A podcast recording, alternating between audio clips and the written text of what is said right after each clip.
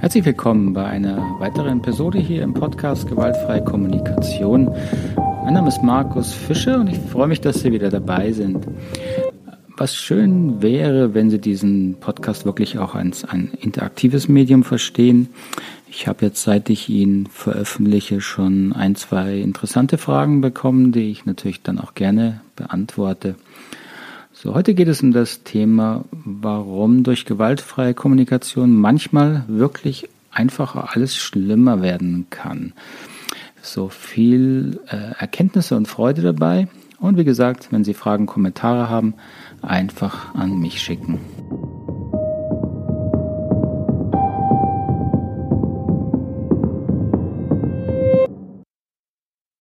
Wenn man gewaltfreie Kommunikation falsch lernt, kann sie vieles sehr viel schlimmer machen. Und hier möchte ich Ihnen erklären, warum das so ist und auch wie Sie das vermeiden können. Vermutlich kennen Sie dieses Phänomen. Ähm, Ihr Kollege, Partner, Partnerin oder sonst wer ah, besucht Seminare zur gewaltfreien Kommunikation und plötzlich fängt er an, komisch zu reden. Ja, also er verwendet neue Begriffe, er sagt Dinge wie, ja, ich brauche halt äh, Unterstützung oder Aufmerksamkeit oder redet davon, wie er sich fühlt ähm, und reagiert anders auf ihre, ihre Äußerungen und sie merken, irgendwas äh, fühlt sich da komisch an. So, äh, das fühlt sich deswegen komisch an, weil die gewaltfreie Kommunikation falsch vermittelt zu einem sehr unauthentischen Kommunikationsstil führt, weil die Menschen anfangen, sich noch mehr selber im Kopf zu zensieren, als wir das sowieso schon die ganze Zeit tun. Dann kommt noch dieses Modell der gewaltfreien Kommunikation dazu, wo man ja plötzlich auf seine Bedürfnisse achten soll und das geht nur über die Gefühle und dann vermitteln das viele so, dass man da über die Gefühle auch noch reden soll. Ähm, und in den falschen Kontexten wirkt, wirkt es natürlich völlig schräg. So, man muss verstehen, ähm, dass man die gewaltfreie Kommunikation falsch lernen kann. Und falsch ist sie aus meiner Sicht dann, wenn man sie als rhetorische Technik, als Kommunikationsmethode lernt und verwendet, anstatt als ein reines Selbstreflexionstool für die Arbeit an der eigenen Haltung. So, was ist damit gemeint, Arbeit an der eigenen Haltung? Ähm, natürlich äh, lesen Sie in fast allen Ausschreibungen zur gewaltfreien Kommunikation, dass es da um eine gewaltfreiere, empathische Haltung geht und dass man daran arbeitet.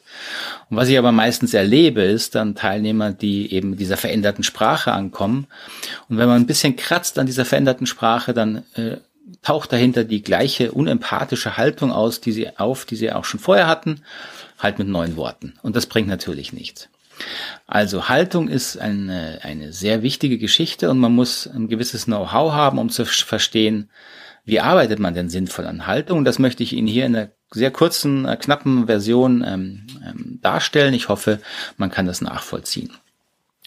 Das Thema Arbeit der Haltung ist schon äh, natürlich nichts Neues. Das wurde vor allem im Bereich der psychotherapeutischen Arbeit lange untersucht und es gibt mittlerweile genug Erkenntnisse darüber, dass sich ähm, die, die Haltung des Menschen, man kann auch sagen seine Bewusstseinsebene, auch beim Erwachsenen ähm, verändern kann. Man hat das zuerst festgestellt in der Forschung, ähm, als man gemerkt hat, man kann, man kann ähm, nicht aus dem äußeren Verhalten darauf schließen, auf welcher, von welcher Bewusstseinsebene, von welcher Haltung heraus arbeitet denn jemand oder auf welche Haltung äh, ist er, beruht seine, ähm, seine Kommunikation und sein Verhalten.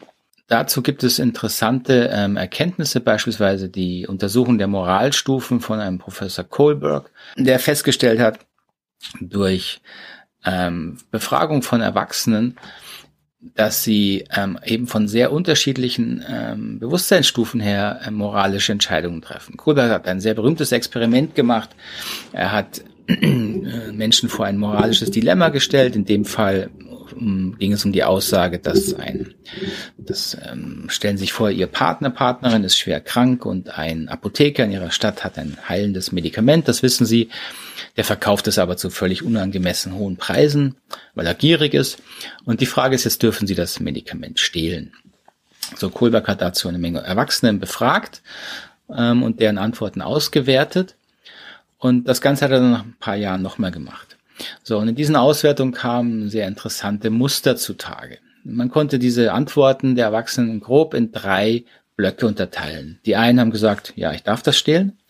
Dann gab es eine Fraktion, die hat gesagt, nein, das darf man nicht stehlen. Und dann gab es eine dritte Fraktion, die hat auch gesagt, ja, man darf das stehlen.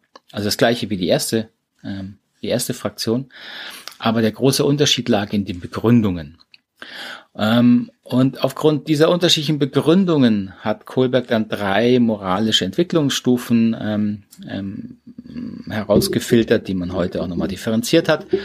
Und wo es jetzt nicht darum geht, sind die genau richtig, gibt es nur drei, das ist nicht mehr Punkt, sondern einfach zu erkennen, dass Erwachsene verschiedene Haltungen in sich tragen und die sich auch weiterentwickeln können.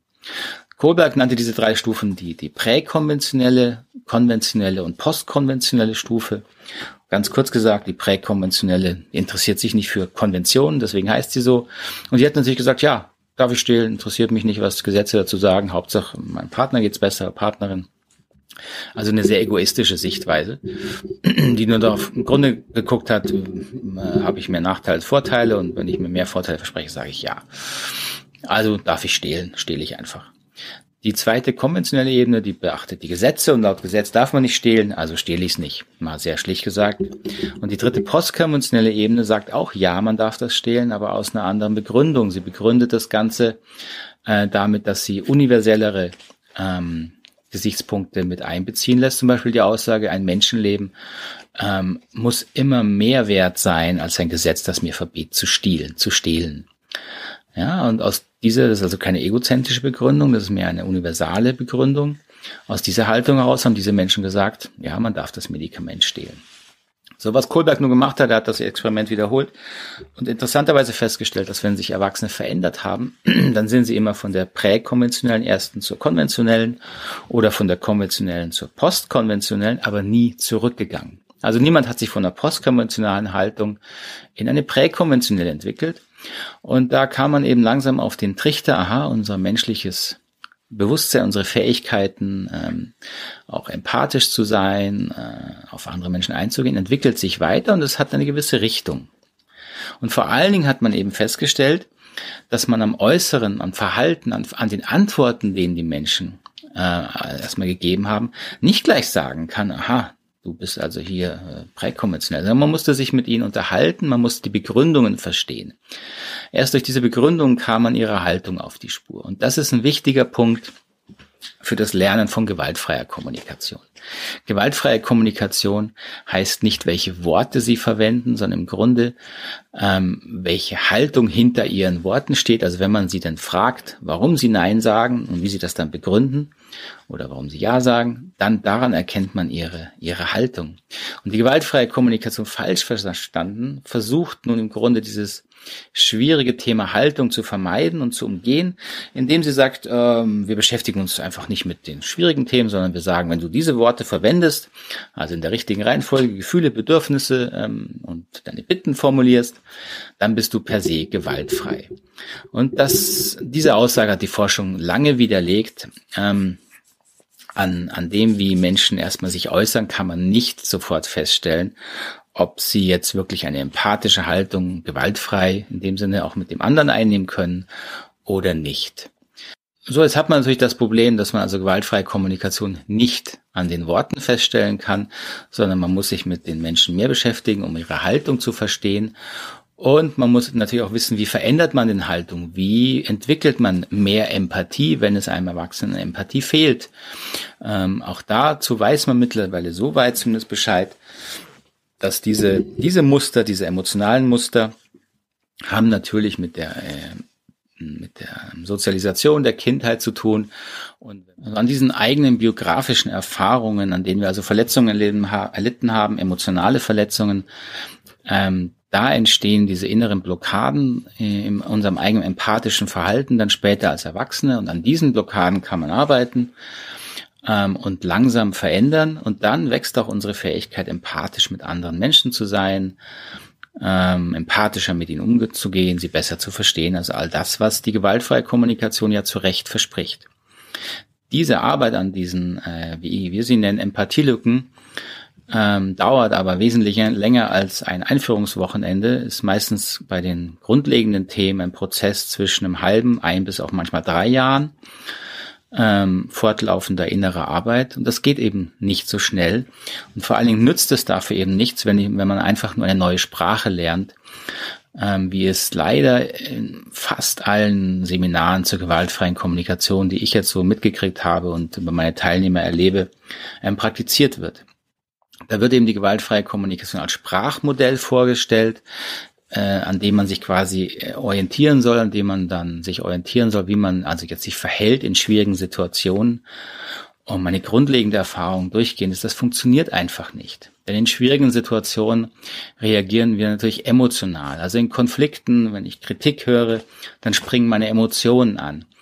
Und dann bin ich schon in einer Abwehrhaltung, ich versuche mich zu schützen oder ich bin reaktiv und bin schon in den Emotionen, die mich steuern. Und dann setzt noch dieses ähm, GFK-Gespräche an und versucht quasi damit äh, umzugehen. Und dann versuche ich irgendwas zu formulieren, was jetzt GFK-mäßig netter klingt. Das passt aber überhaupt nicht zu meinem inneren emotionalen Zustand. Ähm, und führt dann eben auch nicht zur Auflösung der Situation, weil die Emotionen, die da in mir hochkommen, eben auch gar nichts mit der aktuellen Situation zu tun haben, sondern das sind alte Reaktionsmuster. So, leider ähm, wird das eben häufig nicht verstanden in den Seminaren, äh, die gewaltfreie Kommunikation anbieten und von den Trainern kann ich nur leider so sagen. Ich bin da jetzt ja seit ein paar Jahren nicht mehr in der offiziellen äh, Organisation, weil mich das auch ähm, gestört hat, dass da zu wenig Bewusstsein drüber ist. Ich erlebe es nur in allen Foren, die ich dazu lese, in allen Online-Foren, in Facebook-Gruppen. Es wird 99 Prozent GFK als Sprachmuster verwendet. Und dann wird eben auch gefragt, ja, warum macht man hier nicht GFK? Ja, weil man das eben nicht an der Sprache sieht. Man sieht das eben auch nicht daran, was da jemand schreibt. An den Worten kann man es eben nicht erkennen. So, wenn Sie also jetzt GFK lernen wollen auf eine sinnvolle Art, dann müssen Sie es als Selbstreflexionsmodell verstehen erstmal. Dafür sind diese Schritte, diese Unterscheidungen sinnvoll, also die Unterscheidungen auch von Beobachtungen, Bewertungen, von Gefühlen, authentischen und Pseudogefühlen und natürlich vor allen Dingen von der Ebene von Bedürfnissen. Was sind denn Bedürfnisse? Wie sind sie definiert? Wie verstehen wir sie? Wo unterscheiden wir sie von Strategien? Das ist eine extrem wichtige Unterscheidung. Und dann dieses Denkmodell als Selbstreflexions-, als Selbsterziehungsmodell quasi zu verwenden. Und das heißt dann schlicht, dass wenn ich jetzt getriggert werde von einer Partnerin, Kollegen, Freund, irgendjemand, dann muss ich erstmal wieder sortieren. Okay, was hat die Person wirklich gesagt? Was ist die Beobachtung? Wie fange ich an, das zu bewerten? Wo kommt die Bewertung her? Welche Gefühle kommen hoch? Und dann gehe ich äh, in diese Gefühle und frage mich natürlich, woher kenne ich das Gefühl? Woher kenne ich das verletzte Bedürfnis dahinter? Und taste mich da dann langsam hervor. Was ist meine alte biografische Erfahrung, die da wieder anspringt? Und je, je äh, heftiger die Gefühle sind oder auch wenn, wenn ich zum Beispiel auch gar keine Gefühle empfinde, das ist häufig der Fall, wenn ich ähm, Erfahrungen abgespalten habe in der Kindheit, dann fühle ich dazu nichts und bin wie taub, das sagen sehr viele in der Arbeit dann ist das ein sicherer Hinweis darauf, dass da äh, alte, schwierige Erfahrungen sind, die mich steuern als Erwachsene. Und da kann ich mit diesem Selbstreflexionsmodell und vor allen Dingen einer empathischen, erfahrenen empathischen Begleitung kann man enorm große Fortschritte machen. Ähm, und das ist dann wirklich das, wo man an seiner eigenen Haltung arbeitet. Und das hat auch langfristig dann Wirkung. Das erlebe ich an mir, das erlebe ich an meinen Teilnehmern, dass sich dieses, dieses Selbstreflexionsmodell dann wirklich im Alltag auch zeigt.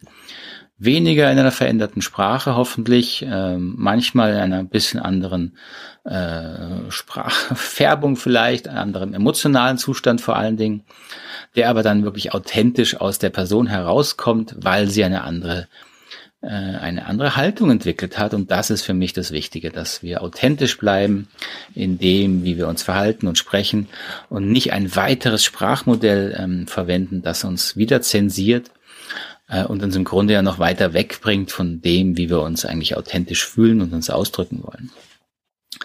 Also das ist der wesentliche Punkt, ähm, was Sie, was Sie beachten müssen, wo Sie durch gewaltfreie Kommunikation falsch lernen können, worauf ich Sie aufmerksam machen möchte. Ich hoffe, es hat Sinn gemacht. Wenn Sie Fragen dazu haben, bitte einfach unten in die Kommentare schreiben, beantworte ich dann gerne. Und sonst stöbern Sie doch noch ein bisschen hier auf dem Kanal. Wir haben noch mehrere Videos zu dem Bereich, wie Sie gewaltfreie Kommunikation, das Rosenberg-Modell sinnvoll lernen und verwenden können. Soweit erstmal. Alles Gute noch bis dahin. Tschüss, Adi.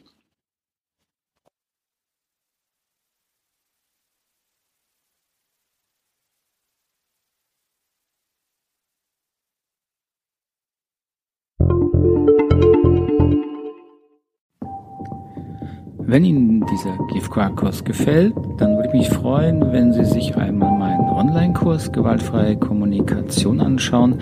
Den verlinke ich hier unten in den Show Notes. Dort finden Sie äh, ein umfangreiches Modul als Einführung, das Sie völlig gratis, kostenlos und dauerhaft besuchen können, solange Sie möchten. Und wenn Sie dann intensiver und weiter lernen wollen, gibt es natürlich eine Fortsetzung mit insgesamt sechs Modulen mit umfangreichen Videos, Audios und Texten, der Möglichkeit an Webinaren teilzunehmen und auch sich mit mir dann auszutauschen. So, ich denke, es ist nämlich eine tolle Form zu lernen. So, würde mich freuen, wenn Sie es mal anschauen. Wie gesagt, hier unten finden Sie den Link und dann bis zur nächsten Episode hier bei Gewaltfreie Kommunikation Online.